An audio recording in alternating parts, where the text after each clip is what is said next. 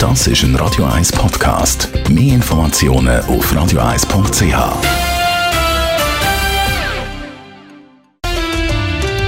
Doppelpunkt wird Ihnen präsentiert von der IM43 AG. In Immobilienfragen beraten wir Sie individuell, kompetent und aus einer Hand. www.im43.ch Im Doppelpunkt heute drei Ständeratskandidaten aufs Mal. Und zwar Maja Ingold von der EVP, Barbara Schmidt-Federer von der CVP und der Bastian Giro von den Grünen. Mit ihnen unterhalten sich im Verlauf dieser Stunde Roger Schawinski.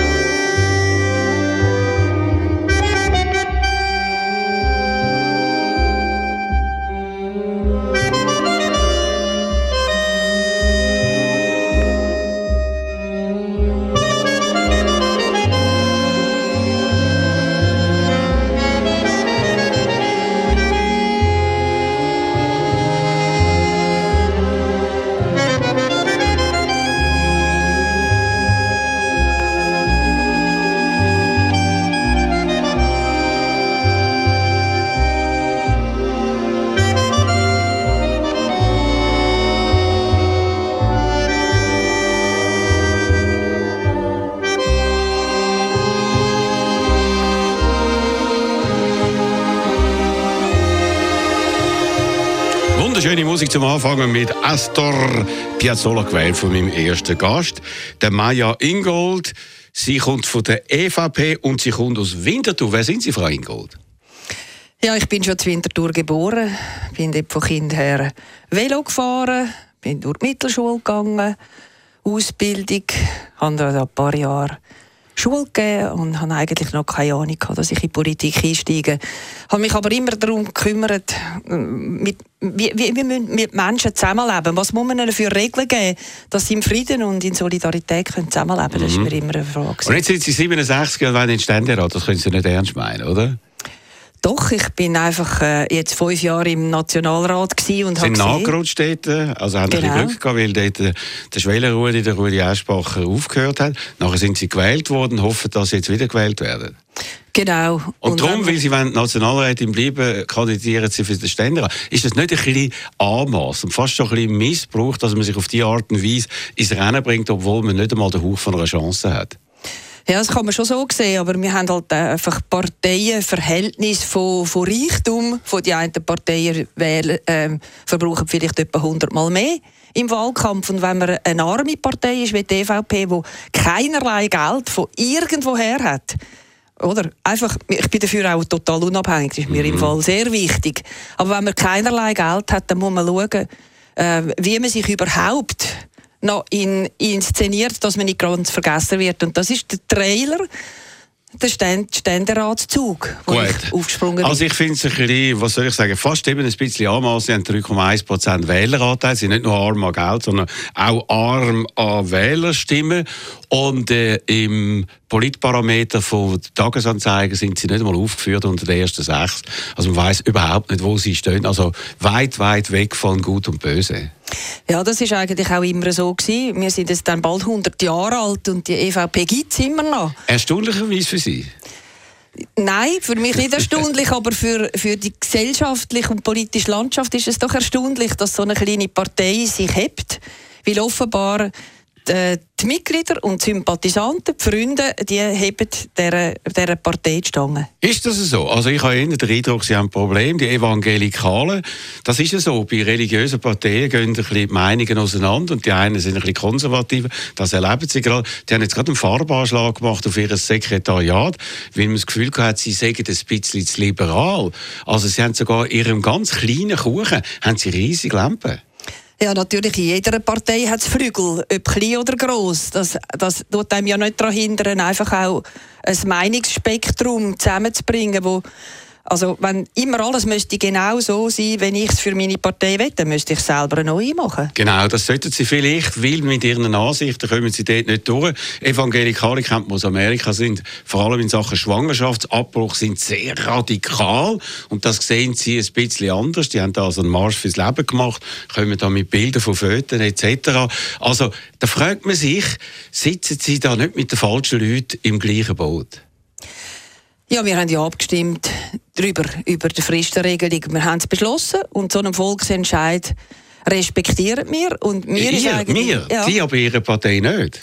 Doch. Partei äh, respektiert Ja, ich meine, eine politische Partei tut mit den politischen Instrumenten arbeiten, die sie hat. Und das ist immer, das sind die politischen Rechte, wo, wo man als Bevölkerung hat und wo man als Parlamentarier hat. Aber sie, können mit denen, aber sie können mit dem eigentlich nicht anfangen. Das sind ja meistens Leute, die nicht tolerant sind. Das Gegenteil. Eigentlich, wo sie wollen ausstrahlen, sie tolerant sind, offen. Und da haben sie gerade so Hardliner bei ihnen, die machen ihnen eigentlich mehr Sorgen als die politischen Gegner in anderen Parteien, scheint es mir. Es hat eben in jeder Partei äh, eher auch Hardliner. Ich glaube, mit denen äh, muss man sich äh, arrangieren und ich habe mich bis jetzt auch immer arrangiert. Eigentlich äh, ist es immer, die, die, gute, äh, die, die gute Massnahme ist immer, mit denen zusammenzusitzen an einem Tisch und dann findet man dann schon irgendwo einen gemeinsamen Nenner. Aber merkt man nicht einfach an dem, dass religiöse Parteien heute einfach vorbei sind? Das hat man früher mal gehabt, eine EVP, dann hat man eine katholisch-konservative Partei gehabt und Sie sehen, Sie haben es vorher gesagt, seit 100 Jahren dabei, aber eigentlich ist das vorbei. Und da kommen eben die extremen Kräfte, die kommen dann irgendwie Oberwasser über, weil sie irgendwie etwas Klares vertreten wären. Wenn man so ein bisschen offen ist und Teil von der Mitte sind, dann hat man weniger Profil da sehen Sie schon richtige Problematik und äh, aber man kann auch sagen, es hat in jeder Partei hat religiöse, in jeder Partei aber bei Ihnen hat Christen. Es, aber bei Ihnen ist es mhm. irgendwie im Zentrum vom Ganzen. Mhm. Für mich ist eben die EVP eine Mittepartei, wo ich kann die soziale Mitte vertreten und das ist sonst im Fall nie nicht. Wenn Sie das Parlamentarierrating anschauen, mein Parlamentarier-Rating ist, glaube ich, so minus 2,6 oder so, etwas in einem Plus das heisst 10 bis minus 10. Ein bisschen links von der Mitte. Und wissen Sie, wer noch sonst dort ist? Wer ist noch dort? Niemand. Ja gut. Das also, ist eben niemand. Bisschen, und darum bin ich eben da. Ein bisschen dort und ein bisschen links, ein bisschen mehr rechts hat es dann sehr viele. Aber religiöse Parteien, können Sie sich dann vorstellen, dass wir in Zukunft eine Muslimpartei haben in der Schweiz? Wetten Sie so etwas? Das kann ich mir jetzt im Moment noch nicht vorstellen, aber wenn die Muslime ihre politischen Rechte wahrnehmen und den Weg gehen von der von, von, der, von der Demokratisierung auch von einem, von, von einem, von einem Islam, wo, wo nicht gottesstaatlich ist, sondern in unserer Demokratie dann kann ich mir das auch vorstellen. Aber ist das nicht falsch in einem demokratischen Land im 21. Jahrhundert, dass die Leute sich dann in Parteien zusammenfinden nach Religionen? Es sollte doch Religionsfreiheit herrschen und auch die Möglichkeit, dass die Religion im Privatbereich ist, nicht im politischen Bereich. Die Religion ist immer auch politisch, weil das Christentum ist immer auch politisch. Aber ich bin mit Ihnen einverstanden. Es muss nicht unbedingt in einer Partei bündelt sein. Mhm. Sondern mir ist eigentlich viel wichtiger, dass ich ähm, in einer Partei bin, wo Leitplanken hat, wo mir wo, wo, wo mir eine, eine Grundlage geben, aber nicht eine ideologische Grundlage. Ja, also gut, das haben wir jetzt gehört, haben wir gemerkt, was sie sind und was sie nicht sind. Sie sind in einer Partei, wo glaube ich zwei Vertreter hat in Bern, oder? Haben also keine Fraktion. Einen in Zürich, einen, wo ist der zweite? In Bern, Kanton Bern. Bern. Und that's it. Also, Sie müssen schauen, dass Sie jetzt noch den einen Sitz können retten Das ist eigentlich äh, das Wichtigste, dass Sie eben mit Ihren 3,1 Prozent, die Sie bei den letzten Nationalratswahlen äh, gemacht haben, noch einen Sitz können retten. Das wird sehr knapp, oder? Genau, aber es ist eben in Bern so, dass es wahrscheinlich jede Session äh, mindestens eine Abstimmung oder mehrere gibt, wo es eben genau auf die zwei Mitglieder ankommt. Mhm. Aber trotzdem, ich meine eben jetzt, dass Sie sich in dem Wahlkampf, wo Sie sagen, Sie haben kein Geld, Sie investieren, glaube ich, selber kein Geld, oder? Andere investieren relativ viel. Sie ich investiere, ich investiere zwischen 30 und 50'000. Also ich habe noch gelesen, also dass die EVP, EVP 80'000 Franken gesamthaft investieren. Das ist zusätzlich zu den 80'000 Franken, das, was Sie machen. Die Zahl 80'000 kann ich selber nicht interpretieren. Wieso? Ich kann nur sagen, Von was ich auslege.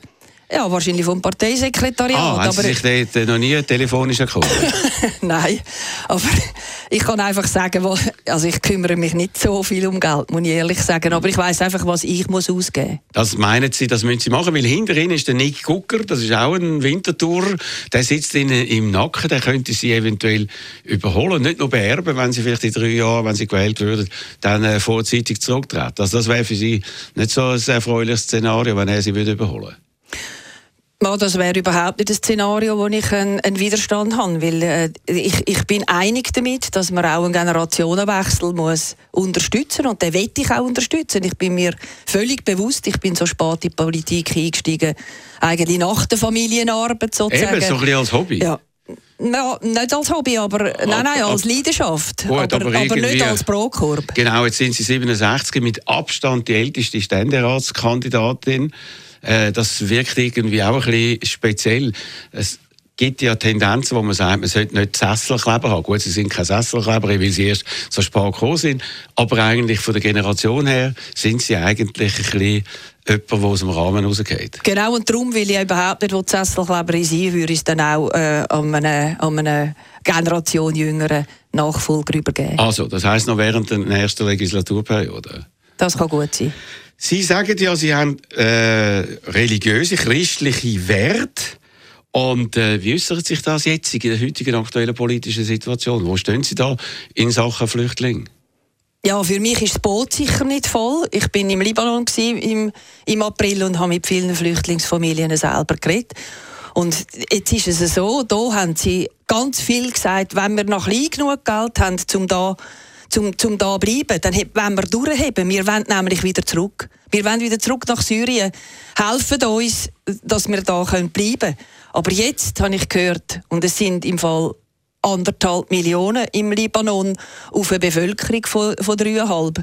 Also so viel zum Boot, wo glaube nicht voll ist. Da wird man ziemlich dumm, wenn man heimkommt. Aber, Aber haben die, Sie das erwartet? Jetzt... Haben Sie das erwartet, dass dann das so eine Welle kann auslösen kann, wenn Sie da vor Ort waren und gemerkt haben, wie dann das Wasser immer mehr am Hals steht? Absolut. Also ich, ich, ich meine, ich habe ja gesehen, äh, dass es nur an der Information hängt dass die Menschen kapieren, ah, da hat es im Fall einen ganzen Kontinent, wo man es besser könnte haben. Also, es, es, was heisst die Information? Das heisst, der Fehler nachvollziehbar. ist... Eben, haben Sie das Gefühl, es war ein Fehler gewesen, wo äh, Frau Merkel gesagt hat, wir schaffen das? Nein, die Information, also mit der heutigen Sie ist auch eine Politikerin von einer christlichen Partei. Nein, die sozialen Medien, die, da muss man doch davon ausgehen, dass alle alles wissen. Eben, das heisst also, die haben, aber wo sie dann gemerkt haben, man kann gehen, also die Türkei lädt sie auch über, ist ja lange nicht passiert, mhm. äh, dass sie da den kleinen Gump machen können, von, irgendwie von Bodrum nach Lesbos oder äh, nach äh, einer anderen Insel dort in der Nähe, äh, dass dort dann eigentlich Dämme gebrochen sind. Ja, also mir ist klar, dass wir nicht alle können aufnehmen können. Das ist, äh, das ist aus verschiedensten Gründen unmöglich. Aber dass wir müssen können nachvollziehen dass, äh, dass Menschen ein besseres Leben suchen, dass Menschen für ihre Kinder, die sie selber geboren haben, wollen, dass sie eine Zukunft haben und eine Perspektive. Da können wir uns doch nicht davor verschliessen. Sie sind eine, eben, der christliche Werte vertritt. Gehört das da dazu, auch, dass man sagt, okay, es verändert sich etwas in der Schweiz, ein Anteil von Muslimen, also Leute von einer anderen Religion werden eventuell in den nächsten 20, 30 Jahren nicht nur in der Schweiz, sondern in Europa stark ansteigen.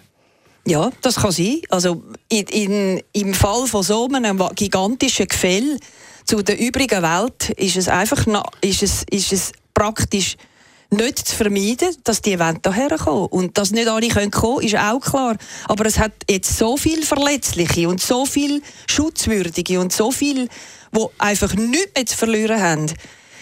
Denen wollen wir Schutz geben. Wir haben, eine, wir haben eine Flüchtlingskonvention unterschrieben und wir haben eine Bundesverfassung. Wie empfinden Sie denn die Stimmung in der Schweiz jetzt kurz vor der Wahlen? Eigentlich äh, bin ich froh und habe aufgeschnauft über eine gewisse Offenheit, die jetzt wieder entstanden ist. Und, und äh, auch, dass in der Session, äh, in der National- und, und auch in der Ständerat äh, Debatte äh, das Asylmoratorium überhaupt keine Chance gehabt und nun die SVP für das gestimmt hat. Gut, aber die haben jetzt das Referendum äh, angekündigt gegen die, äh, das neue Asylgesetz. Also sie spielen offenbar immer noch mit dieser Karte, jetzt im Vorfeld noch von der Wahlen. Wie empfinden Sie das? Ja, das ist eine Wahlkampftaktik, das, jetzt, das Thema jetzt nicht zu verlieren und das kann man jetzt gerade noch mal aufwärmen, aber das Werden Sie Erfolg haben damit? Ich glaube es nicht, weil an das Asylgesetz...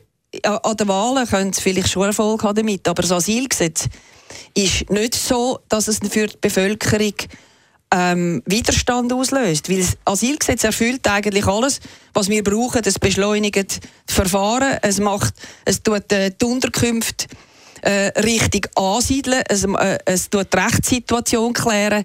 Eigentlich könnten es alle wünschen und es ist eigentlich eine geordnete Sache. Sie sind im Asylbereich sind Sie tätig oder überhaupt im sozialen Bereich und dort hat man ja die SKOS-Richtlinie geändert, verschärft weil man gefunden hat, da werde auch Missbrauch betrieben. Also, da hat irgendwie eine Art Stimmung aufgenommen, weil ich sogar auch erkannt, dass einiges nicht optimal war. Was stehen Sie da dazu? Ja, ich habe selber ja, acht Jahre das Sozialdepartement von der Stadt Winterthur geleitet und wir haben schon hier zum Beispiel äh, die, die jungen Erwachsenen, die gerade mit 18 in die Sozialhilfe gekommen sind und gesagt haben, ich kann im Fall nicht mehr die wohnen und eine Lehre habe ich auch noch nicht angefangen. Ihr müsst mich jetzt unterstützen die haben mir zuerst einmal heimgeschickt und gesagt, könnt ihr wirklich nicht daheim wohnen? Und dann äh, hat man darüber geredet, ob ah, sie wirklich... Aber jetzt konkret, jetzt, dass die Grossrichtlinien ja. verschärft worden sind, würde Sie sagen, ist richtig oder falsch? Eben, genau für die Jungen zwischen 18 und 25. Dass die nicht einfach so viel richtig? überkommen, ist richtig. Es ist ah. richtig und auch die anderen Massnahmen sind richtig, dass man die Sanktionen schärfer macht. Wir müssen immer ein eine, eine, Balance finden, wo die Bevölkerung muss das auch akzeptieren können. Sie zahlen es ja. Wir zahlen es mit der Steuer. Das heisst, du bist ein bisschen zu weit gegangen. Irgendwie aus sozialer Verantwortung ist man vielleicht ein bisschen überbordet.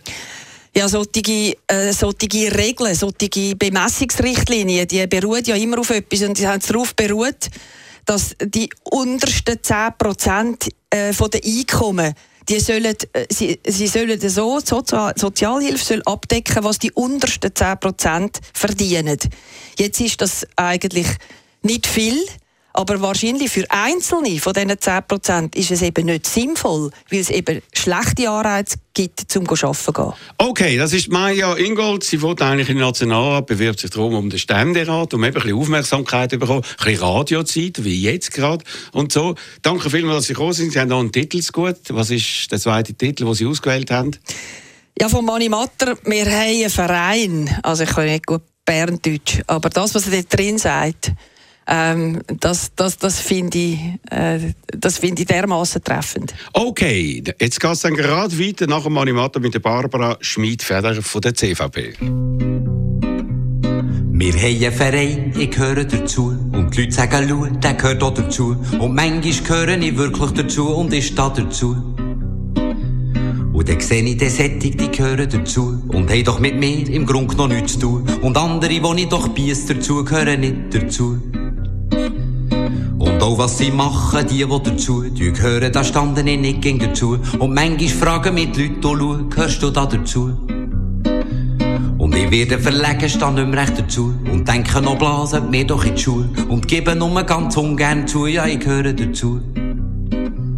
Und dann denke ich alle dann doch wieder los. Gehört der und dieser ja auch noch dazu. Und mein nächster Gast ist heute Barbara Schmid-Federer von der CVP. Sie will Ständerätin werden. Das meint sie aber nicht Frau Schmid, oder? Das ist mir sogar sehr ernst. Ich würde gerne die Kamera wechseln. Kamera wechseln? Die kleine Kamera gefällt mir einiges besser als die grosse. Was ist denn das Problem mit der grossen? Kommen Sie dort nicht so zum äh, Wort? In der grossen Kamera, profilieren? In der grossen Kamera ist mehr Parteigehacke und weniger Inhalt und in der kleinen Kamera wird seriöser diskutiert. Gut, Sie sind, glaube ich, eine 5%-Partei. Ich glaube, das einzige Asset, das sie richtig einbringen können, dass sie eine Frau sind. Weil alle anderen vorne dran im Wahlbarometer sind Männer. Da können sie auf einen Frauenbonus hoffen, oder? Ich muss Ihnen sagen, es ist jetzt meine dritte Wahl insgesamt national. Ich habe bei den ersten zwei Wahlen eine, Wahlumfrage gehabt, die sehr, sehr schlecht war. Und dann hat es eine Überraschung gegeben. 50 Prozent und ich bin trotzdem beide Mal gewählt worden. Genau. Und jetzt meinen Sie, Sie haben zwar, glaube ich, im Wahlbarometer haben Sie 14 Prozent. Der Herr Jositz ist knapp unter 50, dann der Herr Nose bei 40 und dann kommen noch ein paar andere, dann kommen Sie mit 14. Dann meinen Sie ernsthaft, dass Sie irgendeinen Stich haben? Es ist ein Kampf, es ist ein Wahlkampf und ich mache den gern. Ich weiß von vielen Bürgerlichen, dass sie sagen, sie können den Herrn Vogt nicht wählen und mich darum an zweiter Stelle tun. Und ich weiß von vielen Linken, dass sie sagen, sie müssen an zweiter Stelle eine Frau haben und darum auch mich nehmen. Wie viel? Kennen Sie? Fünf, sechs, sieben? Ich muss Ihnen sagen, ich bin überrascht, dass ich auf jedem Podium mehr als 50 Prozent der Leute sagen, wo mir das nachher sagen. Ehrlich? Ja. Sind Sie gerne auf Podium im Moment? Ja. Ja? Läuft dort etwas? Oder können überhaupt Leute schauen? Wir haben in den letzten zwei Wochen haben wir immer über 100 Leute gehabt. Das ist doch gut, ja. Das ist gut. Und wie viel haben Sie selber mitgebracht? Kein. Kein? okay. Aber wie viel haben Sie mit heimgenommen? Nachher. Immer, immer, immer neue Wähler heimgenommen. Also, man muss noch vielleicht etwas zu Ihnen sagen. Sie haben auf Ihrer Homepage schreiben Sie eigentlich ein wenig über sich, sondern über Ihre Familie. Sie promoten Ihre Familie und Ihre Ahnen. Oder?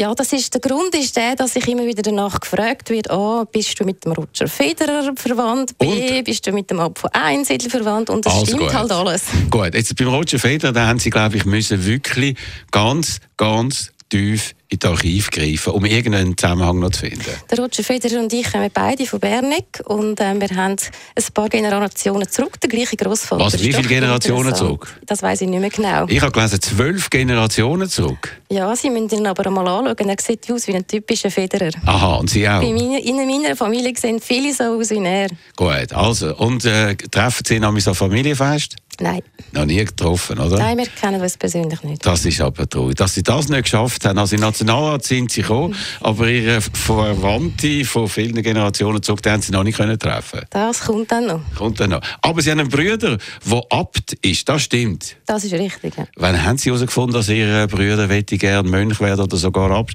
Er ist jetzt als der Chef dort, er ist in einer ganz kleinen Kammer, im Gegensatz zu Ihnen.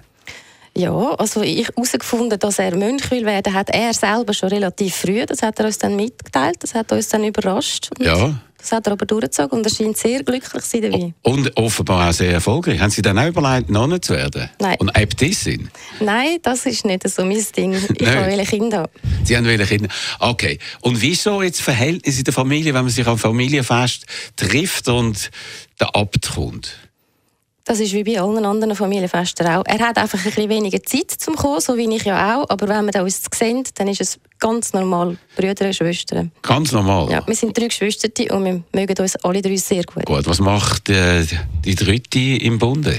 Der zweite Bruder, der ist Primarlehrer. Der ist Primarlehrer. Okay. Sie sind überhaupt jemand, der ein bisschen harmonisch scheint zu sein, weil Ihr Sport war Synchronschwimmen. Das ist richtig. Ich habe äh, als Kind und Jugendliche fast meine ganze Freizeit mit Synchronschwimmen verbracht und dort eben auch gelernt, Wettkämpfe machen. Wettkämpfe machen. Und dann muss man einfach machen, was die anderen machen, oder?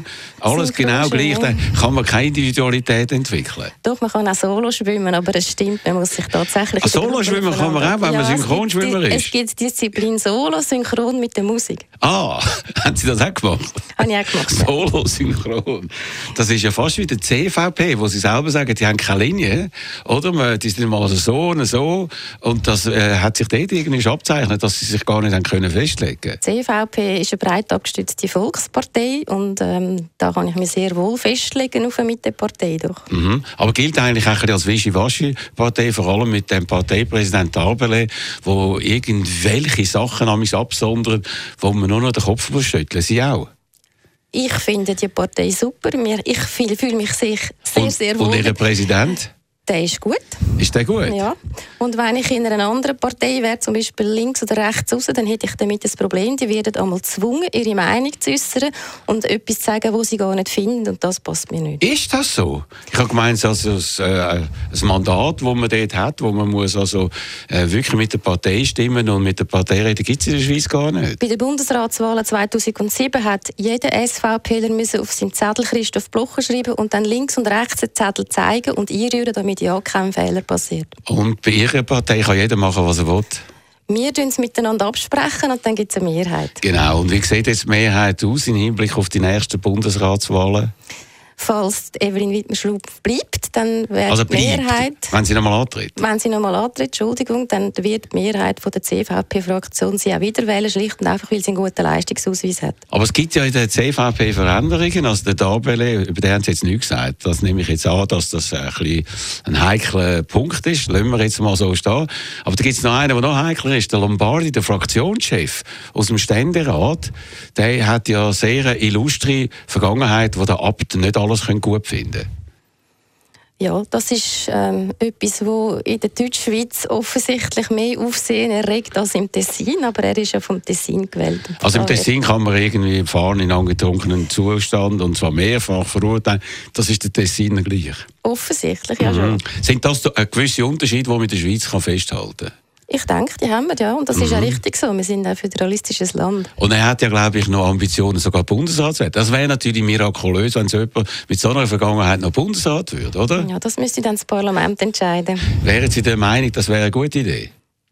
Ja, wenn wir einen CVP-Kandidat haben, würde ich den ganz sicher unterstützen. Eben, weil es ist ja denkbar, wenn Evelyn Wittmann-Schlumpf nicht mehr antritt, dass die Mitte jemanden müsste finden und dann kämen dann auch noch die Grünliberalen und die BDP in Frage. Aber die CVP wette dann wahrscheinlich als die grösste Partei, falls es noch ist bis dann, man weiss ja, sie sind in den Wahlumfragen eher ein bisschen am Bröckeln, äh, vielleicht doch einen zweiten Kandidat aufstellen.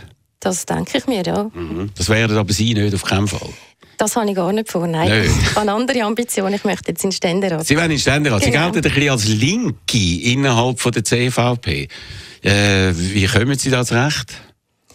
Also links ist natürlich falsch. Fragen Sie mal die Linken, die finden mich gar nicht links. Aber, ähm, Nein, die Linken Rating, in der CVP. Ich weiß schon. Ja. Aber fragen Sie mal echte Linke, ob ich links sage, dann werden Sie sehen, dass das nicht so ist. Ähm, es ist klar, ich bin ein urban, liberal-soziale Ui, Politikerin. Ui, das muss man sich jetzt mal noch mal an. Eine urbane CVP Urban, ist nun mal liberal, sozial. sozial. Genau. Okay, hat es noch sonst noch ein paar Adjektive, die man kann äh, aufbringen Das fasst eigentlich alles zusammen. Ja. Also liberal steht für die Eigenständigkeit des Menschen und sozial kommt nachher immer dann, wenn es nicht möglich ist, dass er sich selber durchbringt, dass der Staat unterstützt. Gut, der Staat wird ja gerade von der Rechten wird eigentlich schlecht gemacht und das heisst, wegen zu viel äh, Vorschriften etc. Jetzt merken wir zum Beispiel bei den Auto, VW, letzte Woche, äh, offenbar gibt es Vorschriften, aber die werden nicht eingehalten. Also der Staat ist gar nicht so äh, effektiv. Müsste er dann mehr Kontrollen ausüben? Ja, der Staat müsste schon Regulierungen abbauen. Also abbauen? Ja, müsste er schon, oder? Müsste nicht also aufbauen? Zum Beispiel, wenn ein Auto irgendwie geprüft wird und alles ist ein Fake? Ja, das ist dann eine Form von Kontrolle. Aber ich sage Ihnen jetzt einmal ein Beispiel von einer Regulierung. Also zum Beispiel, wir haben eine Apotheke und wenn ein Medikament in Europa zugelassen wird, muss es nachher, wenn es in die Schweiz soll kommen, muss es nachher nochmal neu überprüft werden und nochmal angeschaut werden, ob es nochmal zugelassen werden und so. Und an was liegt das? Weil einfach, einfach zu viele Gesetze haben? Nein, liegt an dem, dass wir einfach keine, was soll ich sagen, haben normale Beziehungen mit der EU. Ja, wir haben natürlich, das stimmt. Also unsere Beziehungen zu der EU könnten wir noch ein bisschen verbessern. Eben, aber das jetzt, eben im Zusammenhang jetzt mit dem Medikament, könnte man doch das relativ locker dann dort einbringen. Haben Sie das noch nicht eingebracht im Rat? Nein, das, das habe ich aber noch vor. Haben Sie noch ja. vor? Oh, gebe ja. ich Ihnen noch Ideen? Richtig. Genau, Sie sind also in anderen Sachen tätig, zum Beispiel beim Cybermobbing. Haben Sie dann schon mal einen Shitstorm erlebt? Shitstorm habe ich schon erlebt. Ja, habe ich professionelle Hilfe holen. Ah, ja. Da gibt es zehn Stufen, wie man sich aus dem Shitstorm raus kann Und Stufe 10 heisst dann, dass man gar nicht mehr reagiert. Und das ist dann am Schluss das, was ich machen musste. Das heisst also wirklich, Sie sind getroffen worden, massiv, angetatscht worden? Ja, was ist, ist dann passiert? Von uns schon mal ja, es ist irgendwie in einem Boulevardmedium irgendetwas gestanden, wo Irgend nicht gestummen hat, wo nicht gestummen hat und nachher ist ein Shitstorm ausgebrochen. Aber äh, in einem Boulevardmedium etwas, wo nicht gestummen hat? Ja. Ging, ich weiss, Sie sind Politiker, aber ging es ein bisschen präziser? Es ist in einer Zeitung gestanden, ich will einen Pornofilter für die Schweiz einführen auf dem Internet. Mm. Und das ist schlicht und einfach falsch. Ein Pornofilter, das heisst also Porno-Portal und ähnliche Sachen, dass die dann rausgefiltert würden? Das, ja, dass man keinen Zugang mehr hat zu Pornografie. Gut, und was ist dann passiert? Dann hat es einen Shitstorm gegeben. Aber wie ist man eigentlich auf das gekommen? Also Sie haben irgendetwas müssen doch sagen oder schreiben, wo man auf die Idee kommen können Das war irgendwie in einem Zusammenhang mit einem Vorstoß. Gewesen. Was das genau war, weiß ich nicht mehr. Aber sicher habe ich noch nie, noch nie einen Pornofilter gefordert. Das ist absurd. Gut, Absolut aber dann hätten absurd. Sie es einfach können ignorieren Ja, wenn Sie einen Shitstorm erleben, ich weiß nicht, ob Sie das schon mal erlebt Ja, ganz haben, das Rand. geht dann ganz weit. Obwohl, ich kann einen. Das geht dann ganz Ja. weit in alle anderen Medien. Und wie Sie ja wissen, tun dann die Journalisten einander abschreiben und am Schluss landet das in jedem Medium und das ist dann halt immer noch falsch. Aber das, was Sie als Punkt 10 gesagt haben, könnte man ja als Punkt 1 machen. Ja. Einfach ignorieren, von Anfang an nicht die Kommentarspalten lesen. Nein, man hat in den Punkt 1 und 2 hat man langsam müssen gewisse Leute ausschalten und ihnen auch drohen. Und erst, wenn das alles Aha. Nicht geklappt hat, hat man müssen ganz aufhören. Haben Sie dann das Gefühl gehabt, das war organisiert gegen Sie? Das baut sich dann einmal von allein Ja, auf. Ja, aber dass es auch politisch irgendwie äh, motiviert war? Ja, es gibt ja so Piratenparteien, ähnliche Menschen, die wo, wo, wo alles wollen frei haben Und in, die, in diesen Gremien hat man natürlich gerne über mich hergefahren. Gut, also, Sie haben es einigermaßen überstanden. Hat eine Zeit lang gedauert. Jetzt, wenn Sie sich sonst so ein bisschen in die Nestle setzen, zum Beispiel, Sie sind gegen die zweite Gotthardröhre, Ihre Partei ist dafür, das halten Sie dann eher aus als ein Shitstorm. Die zweite Gotthardröhre ist ähm, in meiner Kantonalpartei bei der letzten Abstimmung eine Mehrheit gewesen, dass man da dagegen ist. Also da bin ich eigentlich bis jetzt auf der Linie. Wie es in Zukunft aussehen wird, weiß ich nicht. Aber für mich ist das ganz ein eindeutiger Fall. Die zwei Gotthardröhren würde sehr viel mehr Verkehr bringen und uns Zürich Geld wegnehmen. Ja, aber andererseits, ich meine, der Stau, den wir jetzt fast Jahre durch haben. Und, also nein, jetzt nur einfach, ohne dass wir ins Detail gehen, aber wir haben vier Spuren, die gehen bis nach Göschenen und vier Spuren von Aarol und dazwischen zwei Spuren. Also wenn jetzt nicht ein Tunnel wäre, würde niemand auf die Idee kommen, eine Autobahn auf zwei Spuren zu verengen und dann wieder auf vier Spuren auseinanderzugehen, oder? Ja, Sie können schon mit mir ins Detail gehen. Also es, es wird dann einfach nachher vierspurig gefahren und nachher müssen wir dann über, über den Stau in Zürich reden. Also Sie wissen ja auch, was wir für Engpässe haben und wie viele Leute das in Zürich im Stau stehen. Ah. Und ich möchte gerne die gelöst haben. Ah, Sie wollen lieber den Stau in Uri statt in Zürich. Ich möchte gerne den Stau in Zürich lösen. Aha, okay, das meinen Sie, das machen Sie mit dem. Wir haben jetzt aktuell natürlich brennende Themen kurz vor der Wahlen. Ein Thema offenbar beschäftigt die Bevölkerung am meisten, und die Sache mit äh, Flüchtlingen. Haben Sie da eine klare Haltung? Weil ich habe jetzt irgendwie keine wichtige Schweizer Politikerin oder Politiker so reden gehört wie Angela Merkel. Alle haben irgendwie Angst, dass da die Stimmung könnte kippen Meine Haltung ist schon seit ich überhaupt politisiere, ganz eine klare Haltung. Ich bin von Anfang an schon gegen äh, Asylgesetzverschärfungen gewesen. Im Moment ist meine Haltung die, dass wir unsere humanitäre Tradition leben müssen. Ich bin ja auch noch Präsidentin vom Schweizerischen Roten Kreuz Kanton Zürich. Wir haben jetzt die Pflicht, Vorbild zu sein und Flüchtlinge aufzunehmen und das machen wir im Moment richtig. Gut, es kommen jetzt im Moment auch nicht so viele Flüchtlinge, aber die ganze Fluchtbewegung, die man sieht, das hat epochale Ausmaß angenommen und das kann erst der Anfang sein von etwas noch viel Größerem. Äh, was kann man da machen? Gibt es da überhaupt etwas Sinnvolles oder muss man einfach regungslos äh, anschauen, was da in Syrien passiert mit den Millionen von Flüchtlingen, die dort produziert werden, Hunderttausende von Toten? In der Umgebung von Syrien hat es ganz, ganz viele Flüchtlinge, die nicht würden auf die Flucht gehen weiter auf Europa, wenn man sie hätte, genug ernährt hätte. In den vergangenen Jahren hat man Ernährungsprogramm zum Teil gestoppt, Aber warum Gelder denn? gestoppt.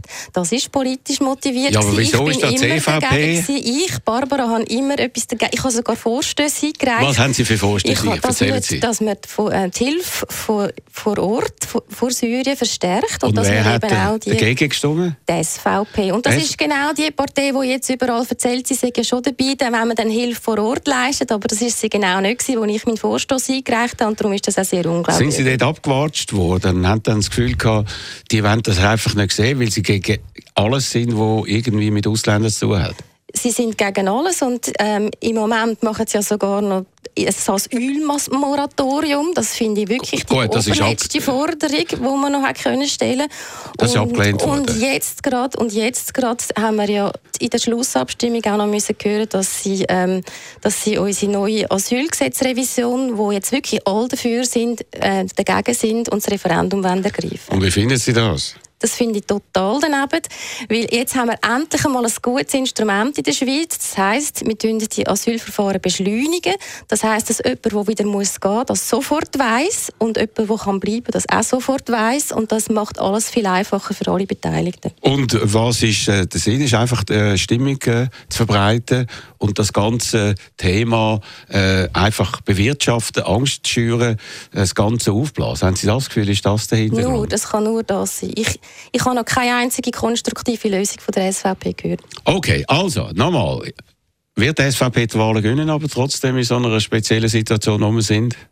Also die, mit dem, die, die, die, die sie jetzt androhen, das Referendum, das werden sie nicht gewinnen. Gut, aber wir reden jetzt von den Wahlen. Bei den Wahlen im Moment haben sie Prognosen relativ gut, aber ich muss sagen, das sind Momentaufnahmen gewesen, bevor dass man da die 21 oder 71 Gleichen im Camion gesehen hat und bevor der tote Bub angeschwemmt worden ist. Und ich hoffe doch, dass auch in dieser Partei langsam aber sicher die humanitäre Tradition zu tragen kommt. Okay, soweit äh, Barbara Schmid-Federer. Sie haben noch einen Wunschtitel zu gut. Was wäre das? Das ist vom Herbert Grönemeyer «Der Weg». Finde ich eines der schönsten Lieder überhaupt. Okay, Ihnen viel Erfolg, sage ich allen. Werden nicht alle haben, aber trotzdem alles Gute. Danke vielmals. Und anschließend dann der Bastien Giraud.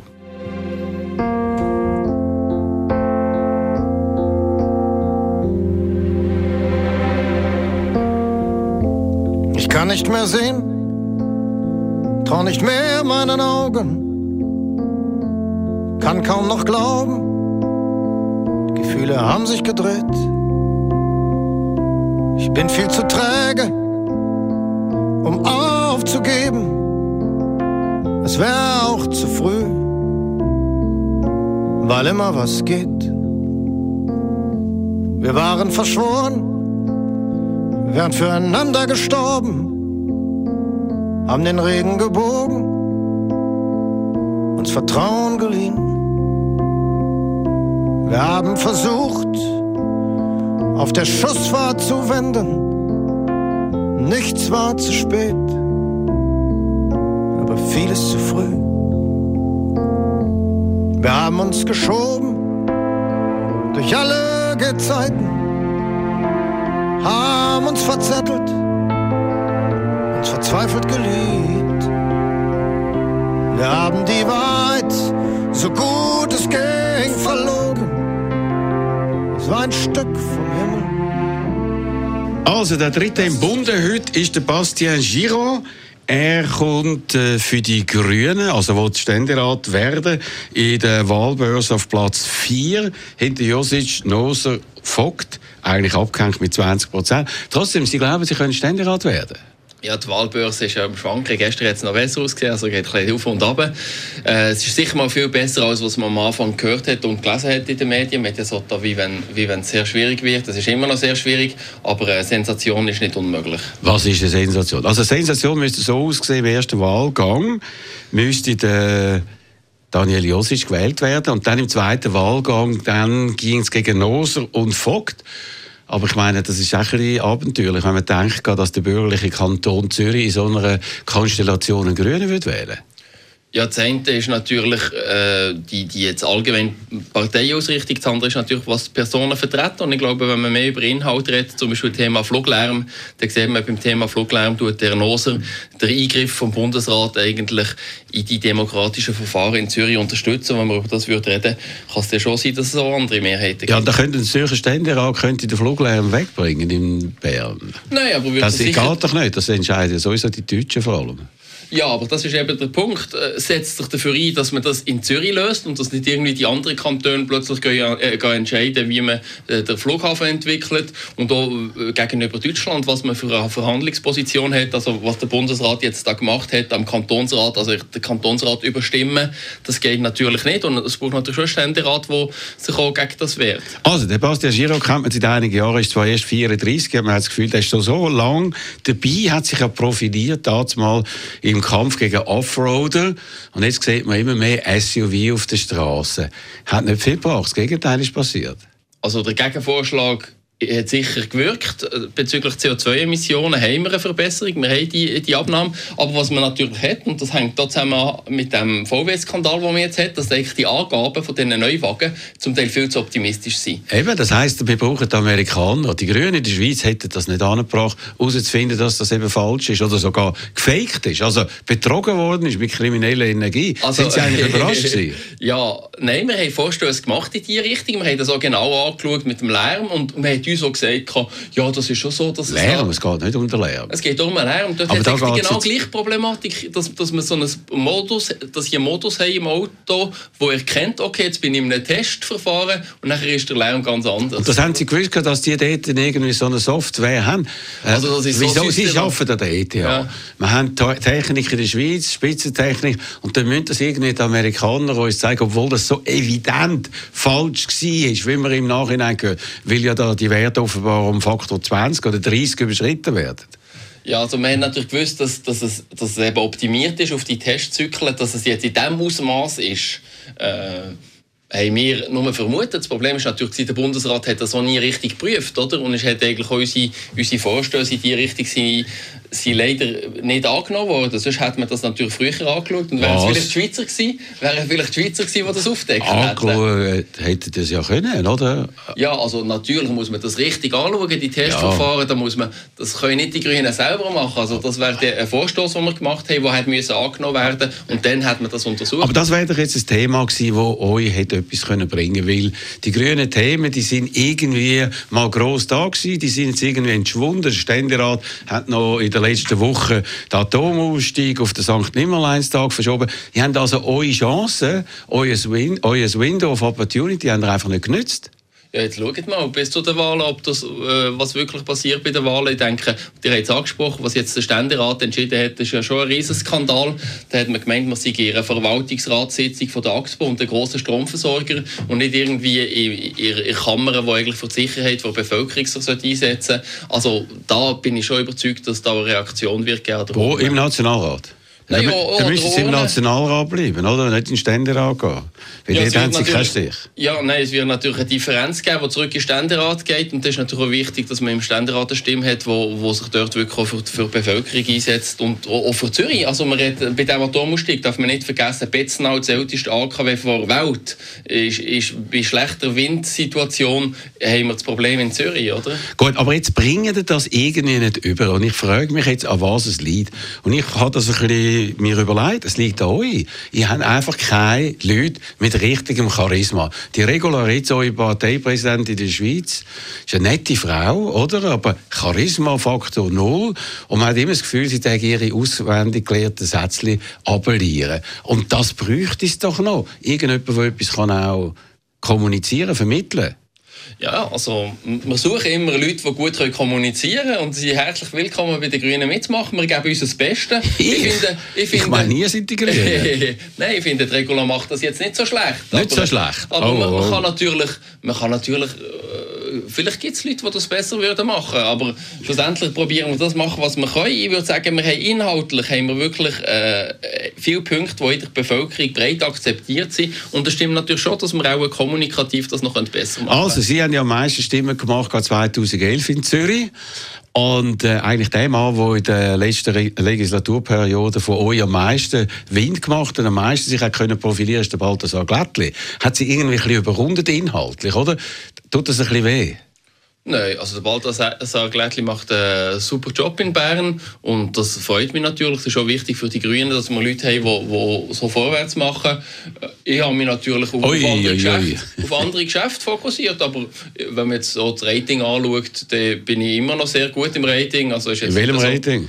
Ja, nehmen, nehmen das, das eine ist zum Beispiel mit Einfluss, wo, der Einfluss, den man hat äh, im Parlament, aber außerhalb oder äh, also Unabhängigkeit, äh, dass sie einfach auch viele Sachen ich habe sicher, weil ich halt äh, noch die Forschung habe, ETH, habe ich halt nicht die Möglichkeit, vielleicht in diesem Ausmaß äh, jetzt in der Politik auf allen Sendern aktiv zu sein. Aber Gut. Er ist, auch, er ist ja sehr stark aktiv auch bei äh, Twitter, oder? Sind Sie denn auch so ja, ja, stark ja, unterwegs? Ja, 1000 Follower. Also, 1000 Follower? Nein, nein, 10.000 Follower. Das ich, vergessen. Also, also, ich habe 4000 Follower in einem Fake-Account, der nicht einmal meinen ist. Also, dann sind 10.000 ein bisschen wenig für einen Spitzenkandidat den Grünen. Nein, es sind 10.000. Ja. Äh, ich habe das falsch. Äh, Aha. Aber haben Sie sonst ein bisschen Mühe bei den Zahlen? Nein, nein, nein. nein.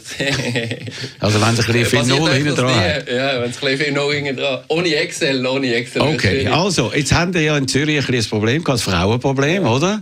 Weil das sind eigentlich alles Männer dort. Der Dani Fischer geht jetzt zwar, euer langjährige Nationalrat etc.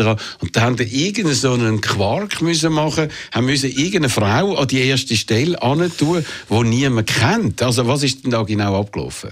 Äh, Delena Marti, meint er, die auf dem ersten ja. Platz ist. Das ist eine sehr engagierte äh, junge Grüne und es ist auch wichtig, dass es in der, in der Politik immer wieder frischen Wind gibt, neue Leute und darum haben wir sie aufs Eis gesetzt. Einfach weil man das Gefühl hat, sie schafft es sonst überhaupt nicht. Aber Sie können euch einen äh, Platz wegnehmen, weil eben der Balthasar Glättli ist erst auf Platz 4. Ihr habt jetzt vier Sitze. Also, wenn er jetzt ein bisschen krebset, dann können Sie den vierten nehmen.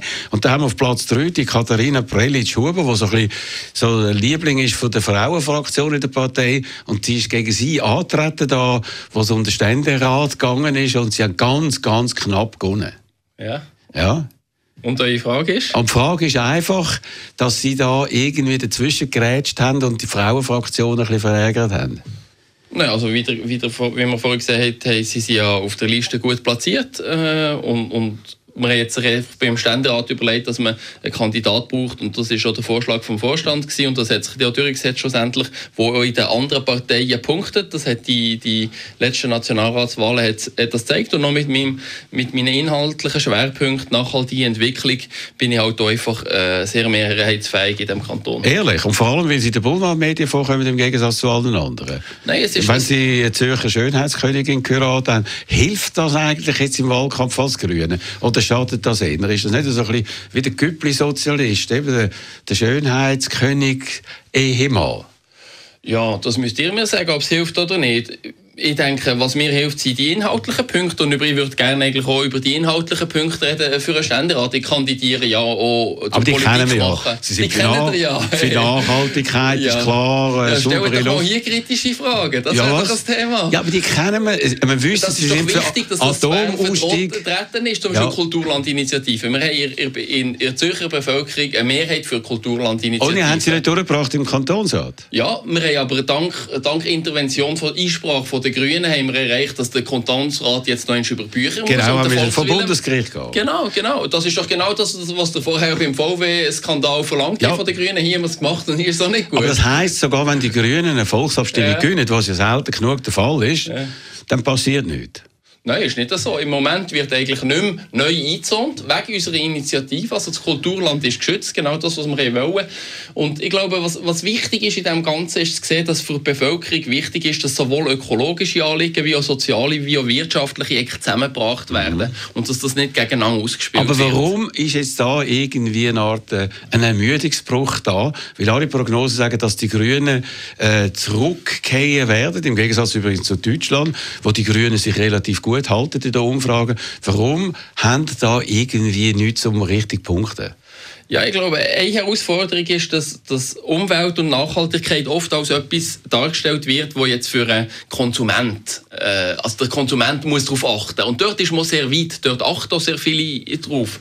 Was man aber noch weniger hat geschafft zu vermitteln, ist, dass eben das auch eine Sache von Politik ist.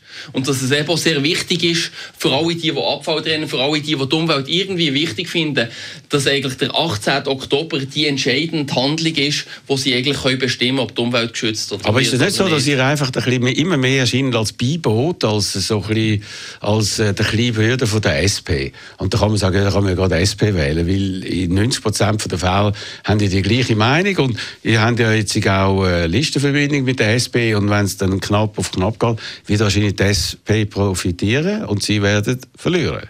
Also die SP ist sicher ein wichtiger Partner. Man muss natürlich gerade sehen, gerade für eine nachhaltige Entwicklung ist es wichtig, äh, natürlich möglichst eine Mehrheit an Bord zu haben. Und, und wir wollen ja den Partner SP behalten. Aber man muss natürlich auch sehen, wenn man vergleicht mit anderen Ländern, haben wir da gute Arbeit geleistet, weil in anderen Ländern ist ein SP viel weniger grün als in der Schweiz. Also das ist schon dank der Grünen, dass wir sie eigentlich stark auf Kurs gebracht haben in der, in der Umweltfrage. Ich habe Ihre Homepage angeschaut. Das, was mich am meisten beeindruckt hat, habe ich gelesen, dass Sie vor allem lieben Müsli vom Sprüngli. Ja. Was ist jetzt das für eine Aussage für einen grünen Spitzenkandidat? Ja, schlussendlich. Wieso das muss ist- das dort stehen? Es steht eigentlich ganz viel Inhaltliches. Habt euch auf das gestürzt, was mehr im privaten äh, Bereich ist. Und das ist, es geht auch mehr darum, dass die Leute wissen, was bin ich für einen? Ja. Und das ist ja eine Frage, die dir gegen stellt. Wer bist du? Genau. Und, Sie vielleicht- sind einer, der zum Sprüngli geht, Müsli ja, ich Nein, esse ehrlich. wahnsinnig gerne Müsli und für mich ist eigentlich das Essen und ich- finde Lebensqualität... Müsli ist okay. Aber- Aber vom Sprüngli, das ist so ein bisschen so Etepetete, ein Touch, eben Bahnhofstrasse, äh, so ein bisschen Glamourboy, als der sie auch ein bisschen golden haben. Eben schön, äh, der Mann von der Ja, Schönheitskönigin. sehen, beim, beim Sprüngli-Müsli hat es ein gutes Preis-Leistungs-Verhältnis. Oder? Da kommt ein ganzes Das haben die noch nie gehört.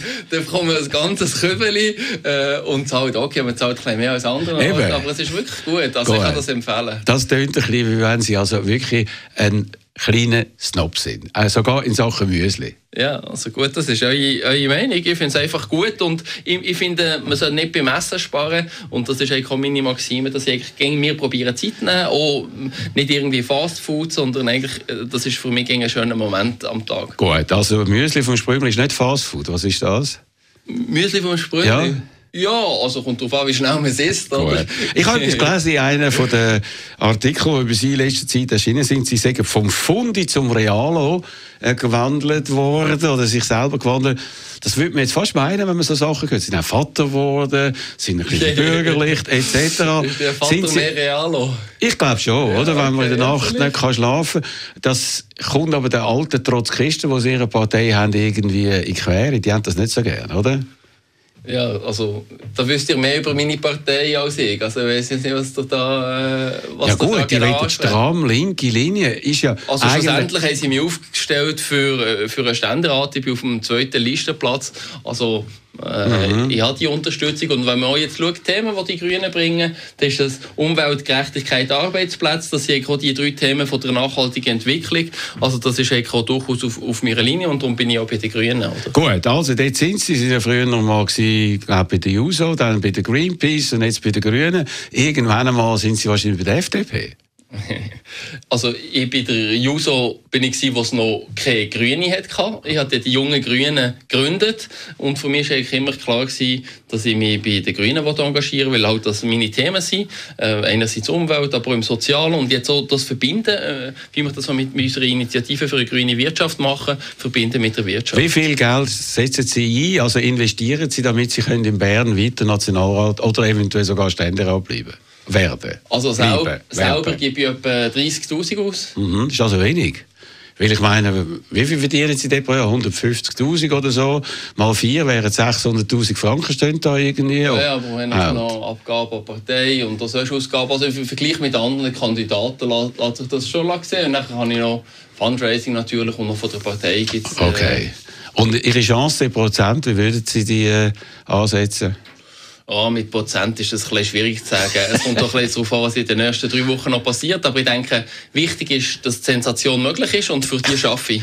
Er schafft für die Sensation. Und Sie haben am Schluss noch einen Titel zu gut für die Sensation. Was ist das? Das ist äh, das Lied vom Stress on a Quinter und das ist eigentlich, äh, den Song habe ich ausgewählt, weil das auch unsere Initiative will, eine Wirtschaft, die eigentlich umweltverträglich ist, im Sinne dass man nicht mehr als einen Planet verbraucht. Okay, heute also drei Kandidaten für den Ständerat. Nächste Woche hören wir zwei weitere. Äh, damit unsere Wahlberichterstattung geht weiter. Am Mikrofon verabschiedet sich an diesem Sonntag der Roger Schawinski. Quand il sera grand, il me demandera pourquoi y a plus de poissons dans la mer. Je veux dire quoi que je savais pas ou que j'en avais rien à faire. Et quand il demandera papa, est-ce juste pour le bois que vous avez rasé le poumon de la planète? Je vais respirer avec quoi? J'aurai l'air d'un irresponsable, incapable, un coupable au comportement inexcusable, une nature bousillée, un monde de CO2. Est-ce vraiment le futur qu'on voulait construire pour eux? Ça commence par le respect et l'une des choses à faire, c'est un commerce équitable pour eux, nous et notre terre. Les grands discours c'est bien, mais les petits gestes c'est mieux. La différence on doit la faire aujourd'hui, car on le peut. Vas-y consomme, consomme, consomme, consomme, consomme, consomme, allume, allume. Que fais-tu si notre futur se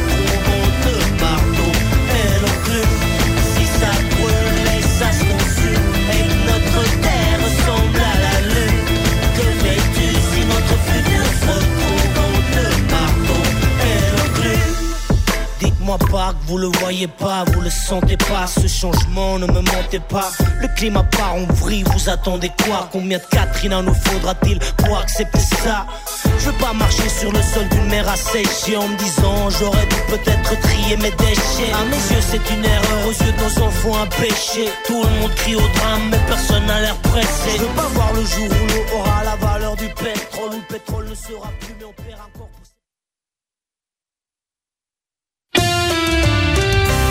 Doppelpunkt ist präsentiert worden von der IM43 AG. In Immobilienfragen beraten wir Sie individuell, kompetent und aus einer Hand. www.im43.ch